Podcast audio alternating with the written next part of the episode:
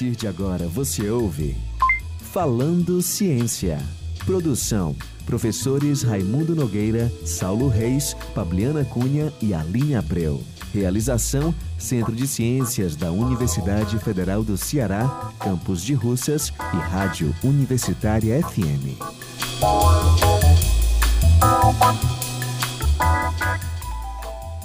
Boa tarde, pessoal. Estamos aqui mais uma vez com o nosso programa Falando Ciência, esse programa da Rádio Universitária 107,9, que tenta trazer para o querido ouvinte tudo aquilo que é feito de ciências na Universidade Federal do Ceará, mais em particular no Centro de Ciências da UFC.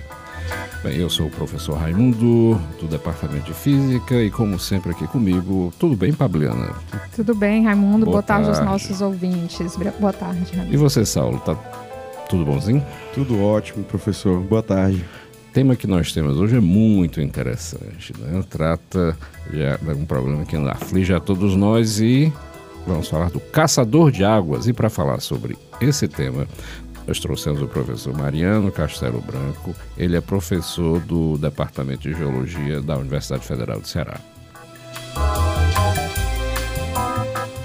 No Falando Ciência de hoje, a Pablena vai contar uma história sobre águas subterrâneas. Depois a gente vai bater um papo com o professor Mariano, falar um pouquinho de águas subterrâneas na ficção e para perguntas, comentários e sugestões, por favor envie e-mail para falandociência@gmail.com.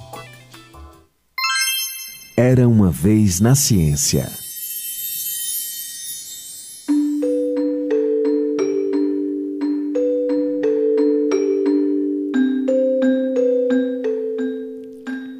As águas subterrâneas são aquelas águas presentes no subsolo do planeta Terra, localizando-se principalmente em espaços vazios entre as rochas.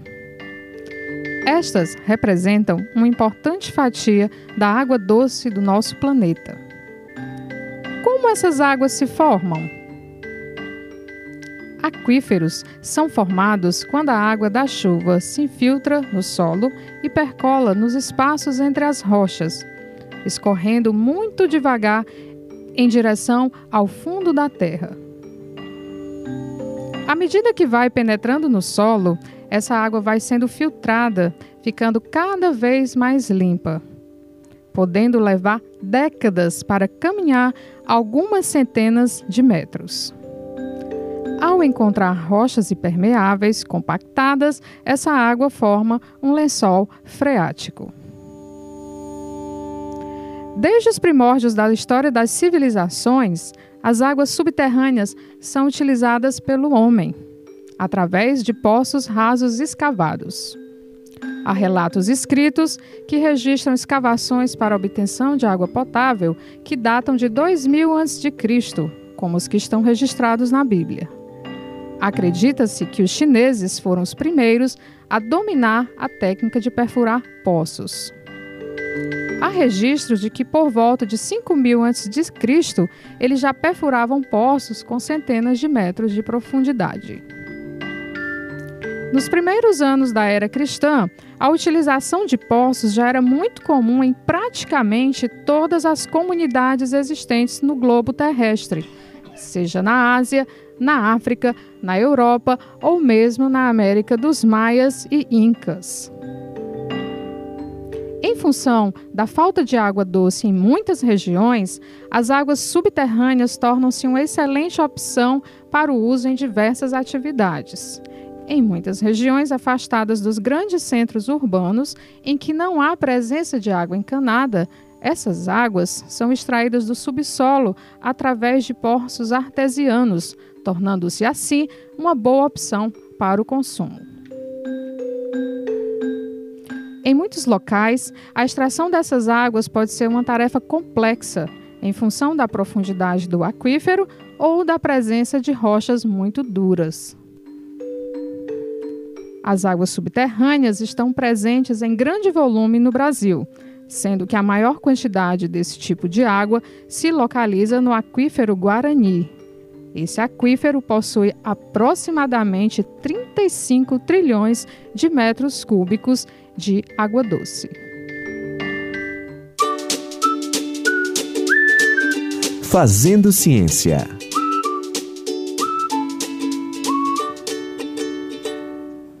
Que coisa, Pabliana. É muita água debaixo da terra, não é? Então, para começar a falar sobre esse assunto, eu trouxe aqui um caçador de tesouros, já que a água agora é um tesouro. Eu trouxe o professor Raimundo Mariano Castelo Branco, professor titular do Departamento de Geologia. Boa tarde, Mariano. Como vai você, meu amigo? Boa Vamos tarde. aqui falar sobre essa conversa. Essa historinha contada pelo Pabliano faz sentido? É isso mesmo, professor?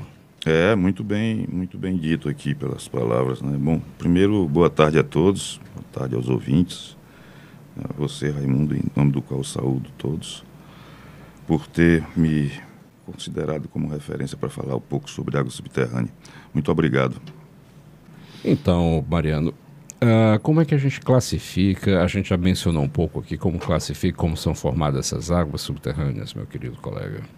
Para deixar um pouco mais clara a história, as águas subterrâneas elas podem ser divididas, né, em dois grandes grupos principais, né, que seriam as águas que estão ou três talvez nas rochas sedimentares, que são as rochas porosas e que têm permeabili- permeabilidade.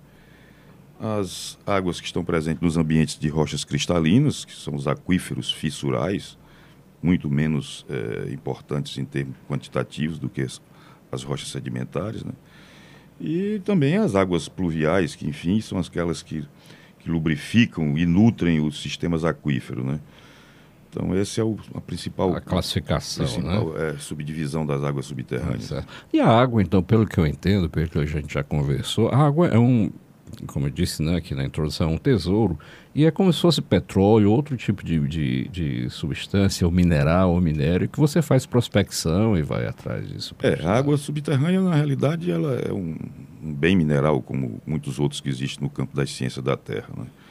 Mas o que, o que nos, nos, nos deixa, é, assim, com muita satisfação da, devido à importância das águas subterrâneas é exatamente a- o, fato delas estarem é, preservadas, diferentemente das águas dos rios, dos mares, né? das geleiras também, que é outra grande porção de água né? do nosso planeta e estarem eh, armazenadas, né? De uma forma muito eh, bem na natureza. Eu né? fico imaginando, bem, sei lá, há sei quantos anos atrás, a Pabliana disse aqui que os chineses já sabiam procurar água no, no- né, no- no- debaixo da terra. Eu duvido, viu, Pabliana, dessa tua história. Mas, enfim, você está dizendo. Porque né, a, a mente do ser humano é muito invocada, né? O cara está aqui, ah, tá faltando água. Como é que o cara imaginou? Mas é muita observação. Vai vendo que a água desce para a terra. E aí, para você começar a explorar para fazer esse tipo de prospecção, de prospecção. Então, por isso que eu pergunto, como é que as pessoas descobrem onde que diabos estão esses aquíferos, professor? É, isso realmente vem de- de milênios atrás, né? Os chineses, os romanos, os gregos. Dizia-se que realmente tem pessoas que têm uma certa sensibilidade eh, à pesquisa de água subterrânea, à prospecção de água subterrânea. Na realidade, a- isso vem da- da- da- de muitos milênios atrás, né? Que a rabidomancia e a radiestesia, né? É o que são quê, rapaz? Ah, como é? É duas Vamos técnicas é, que eram usadas, né? Bom, a radiestesia é a, a chama- Ah, conhecida varinha, né? Aquela varinha, Ah. né? É, e a rabidomancia é o pêndulo, né? Ah. Um pêndulo de um metal nobre que, em, em circular ou em se movimentar em determinadas direções, indicaria a presença de água nas rochas, na Olha aí. subsuperfície, né? Interessante. Então isso vem de, de, de milênios, né? E ainda hoje tem muita gente que pratica isso, né? É, professor, agora eu, eu agora eu queria perguntar como é que você procura água, né? Não acredito que você sai no, interior do Ceará com duas varinhas na É, mão. Exatamente. aí- Como, como aí- essas técnicas evoluíram, basicamente, né? É, os princípios físicos que no- norteiam a ciência da Terra são muito importantes, né? As propriedades físicas, na realidade, das rochas e, por conseguinte, dos bens minerais. E nesses bens minerais está a água subterrânea, né? Então, a água é um composto hidrogenado, né? Mas ela tem muitos outros componentes, né? Sais solúveis, dissolvidos, né? eh, íons diversos, né, cátions e ânions, e esses elementos químicos que estão na água nos permitem eh, detectar através dessas, das propriedades físicas, né? Então nós temos a condutividade, a resistividade, os princípios da indução eletromagnética, né, a densidade, a porosidade das rochas, a permeabilidade. É para cada uma dessas propriedades cada físicas uma... você tem um equipamento que você vai Exatamente. em campo. Então, cada uma dessas propriedades físicas, elas podem ser detectadas através de instrumentação é, que foram concebidas é, e vêm sendo aprimoradas ao longo do tempo. Hoje são bastante sofisticadas, né? E são fabricados equipamentos importantes, né? extremamente sofisticados, que detectam as propriedades físicas. Né? Então, de forma indireta, se pesquisa água subterrânea através da geofísica. E não há uma outra forma, só tem essa forma, porque é, investigar o que está abaixo da terra, dos nossos olhos, tem que ser de uma forma indireta, né? embora existam metodologias diretas também. Então, você tem duas grandes opções: ou fazer estudos geofísicos na, na superfície, ou então sair perfurando feito um maluco sem saber onde é que possa é, encontrar. Né? Então quer dizer que para o nosso ouvinte que está aí, que tem interesse em geologia e tem que saber física, viu, pessoal? Tem que estudar um pouquinho de física. O Mariano estudou física para caramba. Que, na verdade, é, o professor pode esclarecer o nosso ouvinte o que é essa área né, da geofísica. A sua formação em geologia, mas tem, tem esse ramo aí da geofísica, né? Fala um pouquinho para o nosso ouvinte, professor, o que é, é essa área de geofísica. Ah, no campo das geociências, ah, ah, existem várias disciplinas, né, vamos dizer assim. E a geologia é uma delas. É, existem cursos de geologia no, no país, no nosso país, uhum. né, espalhado em várias instituições. E existe também o curso de formação em graduação em geofísica. Né? Uhum. Então, normalmente, o geólogo pode se especializar em várias, vários ramos né, da geologia, da geofísica, inclusive, né? da geoquímica, da geofísica, da, da, da sensoriamento remoto. Existem muitas, muitas, muitas outras é, especializações que podem ser feitas. Né? A geofísica é um campo da ciência da Terra, então, que dedica ao estudo das propriedades físicas, à pesquisa uhum. dos bens minerais e de interesse à sociedade. Essa é uma definição assim bem simples, né? Então Usando tem que estudar técnicas... muita física mesmo. Exatamente, a parte matemática é extremamente importante, ah. a parte física e a parte da geologia, uhum. evidentemente. É, né? No caso da recurso, física né? em particular, uh, seria basicamente eletromagnetismo, a mecânica, eu suponho, né? São, seriam as duas disciplinas mais próximas a esse tipo de Exatamente. A parte ótica também é muito importante, ótica, né? É. A física a cristalina, né? a cristalografia, né? Então, Já tivemos programas aqui sobre cristais. Tá? Verdade. Isso, é. sobre águas, né? Sobre águas, né? Tá é, tudo interligado. Agora, professor, é, voltando, voltando para essa busca por água, né? Tipo, qual é, qual é basicamente a diferença de um, de um poço que eu, cuja construção foi assistida por um geofísico, né? E esse poço artesanal que eu vou ter aqui no cartazinho, no poste, um rapaz dizendo que, que cava um buraco no, em qualquer lugar. É, exatamente. Uh, esse é o, talvez um dos mais graves problemas que, que nós atravessamos, que é, é como a obra de engenharia do prédio que caiu aqui recentemente e outros, né? E que não vai ficar por aí com certeza, né? Então, o poço é uma obra de engenharia e assim deve ser concebida, né? Então, a construção de um poço, é, normalmente essas palavras cavar o poço, é, perfurar o poço, né? Fala-se construir o poço, né? Hum. O poço aí. não é um buraco, né?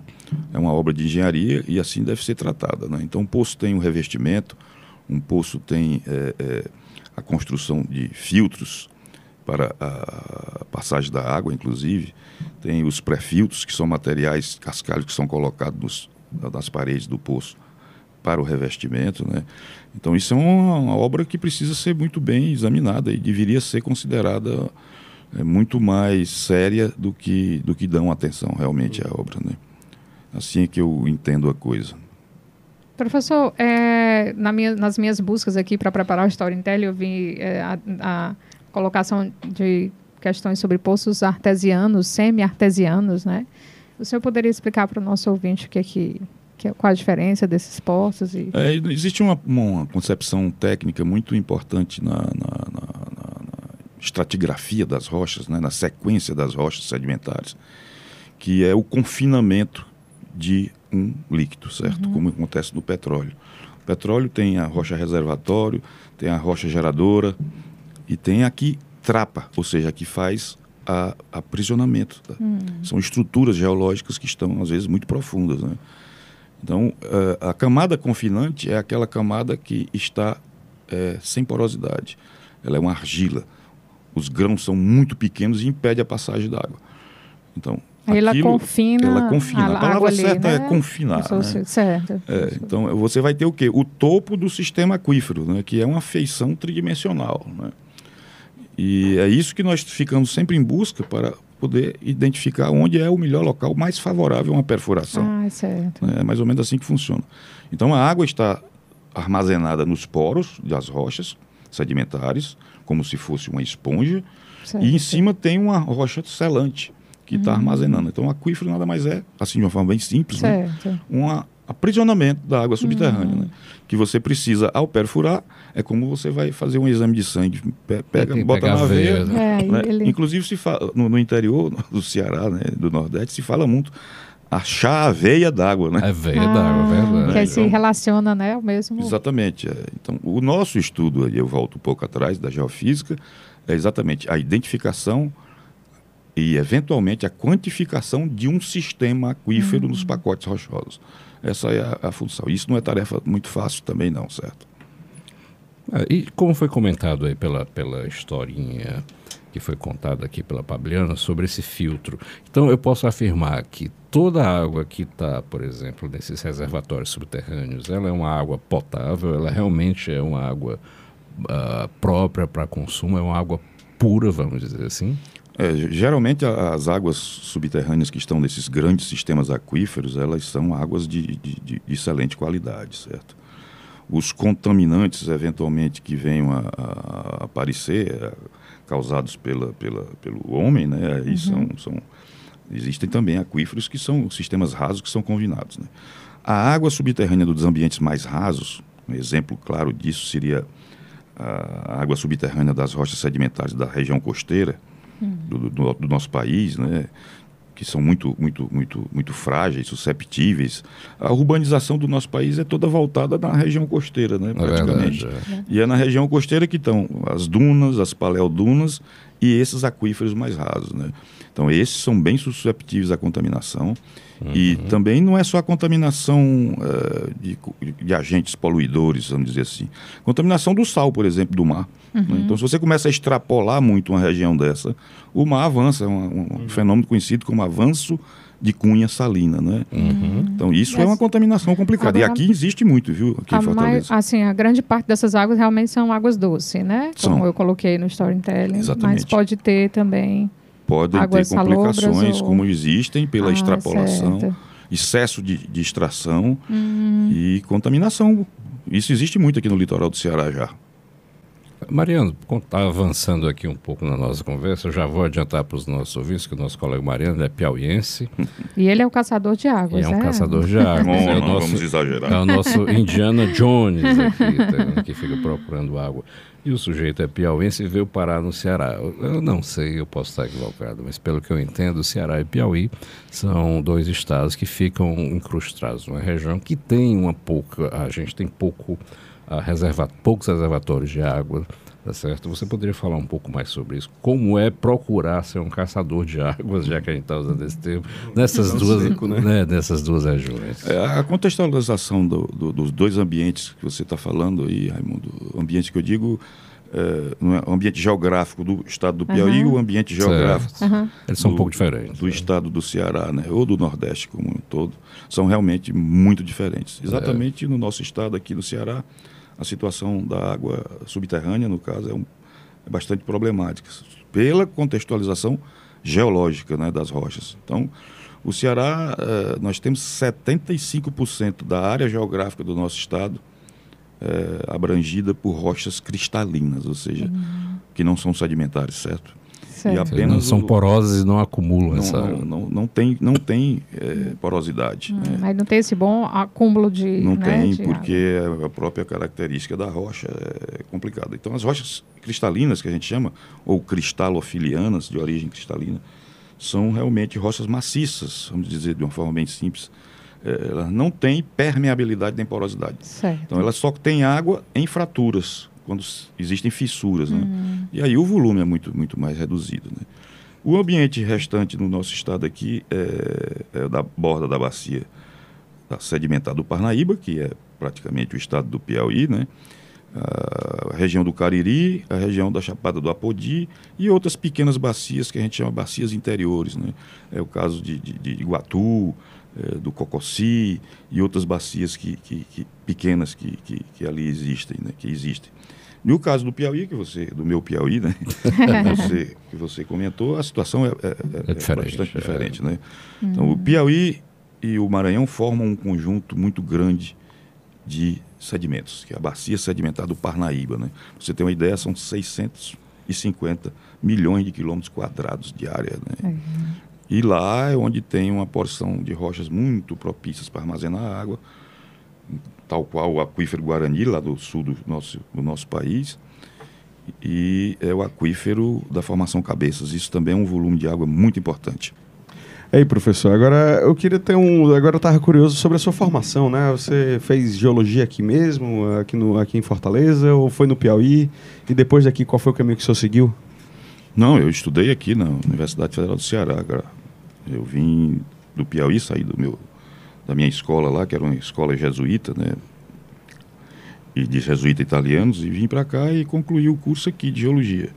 Depois eu fiz algumas especializações eh, em mineralogia, gemologia, em sensoriamento remoto no INPE e fiz o um mestrado na USP, também usando geofísica, e depois fiz um doutorado alguns anos depois na, na, numa universidade na França, também com geofísica.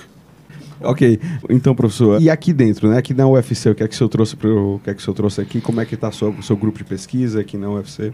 É, depois que eu concluí essa, essa, essas formações aí que eu falei, eu, eu me dediquei a, a, construir um laboratório realmente voltado para pesquisa geofísica, que é o laboratório de geofísica da UFC que nós temos lá no campus do PC, né? E foi feito grandes investimentos em, em desenvolvimento tecnológico, em equipamentos geofísicos é, em construção de prédio, como vocês sabem. E hoje nós somos uma das instituições, como laboratório, talvez, da América do Sul, mais bem é, dotado, melhor dotado de instrumentação geofísica, de tecnologias de investigação geofísica. Eu acredito que o seu laboratório já trouxe, em termos de recursos, né, bastante recursos para a universidade. É, ao longo desses 20 anos, aí, 30 anos, os últimos mais aquecidos, 12 anos, nós realmente conseguimos, junto com instituições de fomento à pesquisa, desenvolvimento tecnológico, a própria Agência Nacional do Petróleo, a Petrobras e várias outras instituições, FINEP, CNPq, conseguimos muito, muito, muito recurso para financiamento de equipamentos, de estrutura física e de recursos humanos, sobretudo. Formamos muita gente e temos um, um arsenal é, de instrumentação geofísica bastante invejável. Nessa questão da formação, de, é, é um laboratório, digamos, multidisciplinar, senhor tem pessoas de várias áreas? Temos, temos pessoas da área de geologia, geologia de física. física. É, já formamos inúmeros mestres, doutores, todos com temáticas voltadas à água subterrânea, meio ambiente, pesquisas geológicas diversas e geofísica voltada para o petróleo e gás natural. Muito importante essa, essa, esse aspecto da formação de recursos humanos, né? além de trazer recursos aqui para a nossa universidade e para o nosso estado. Né? Mas, Mariana, eu queria voltar um ponto aí porque me chama muito a atenção essas escolas onde você estudou, tanto a de Ouro Preto quanto a escola lá na França.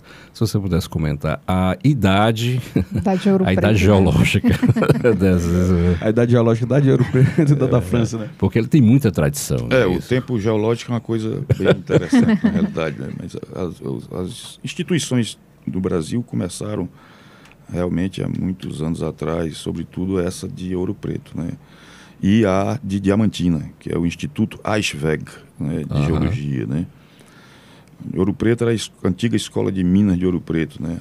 Hoje lá tem também, há muito tempo atrás, o curso de, de Geologia. É uma escola muito antiga também e, e formou inúmeros profissionais especializados com grande qualidade, né? Eu estive lá, estive em Diamantina também e a escola também da USP, onde eu tive, no Departamento de Geociência, no IAG, Instituto Astronômico e Geofísico da USP, é muito, muito, muito bem é, consagrado em termos de geofísica. Né?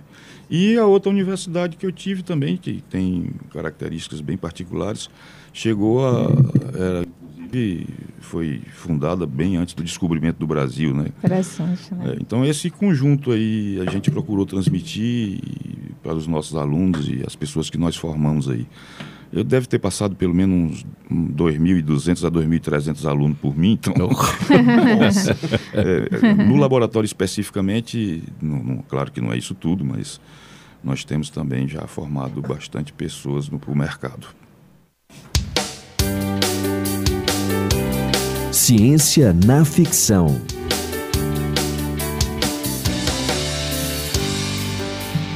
Professor Mariano, né?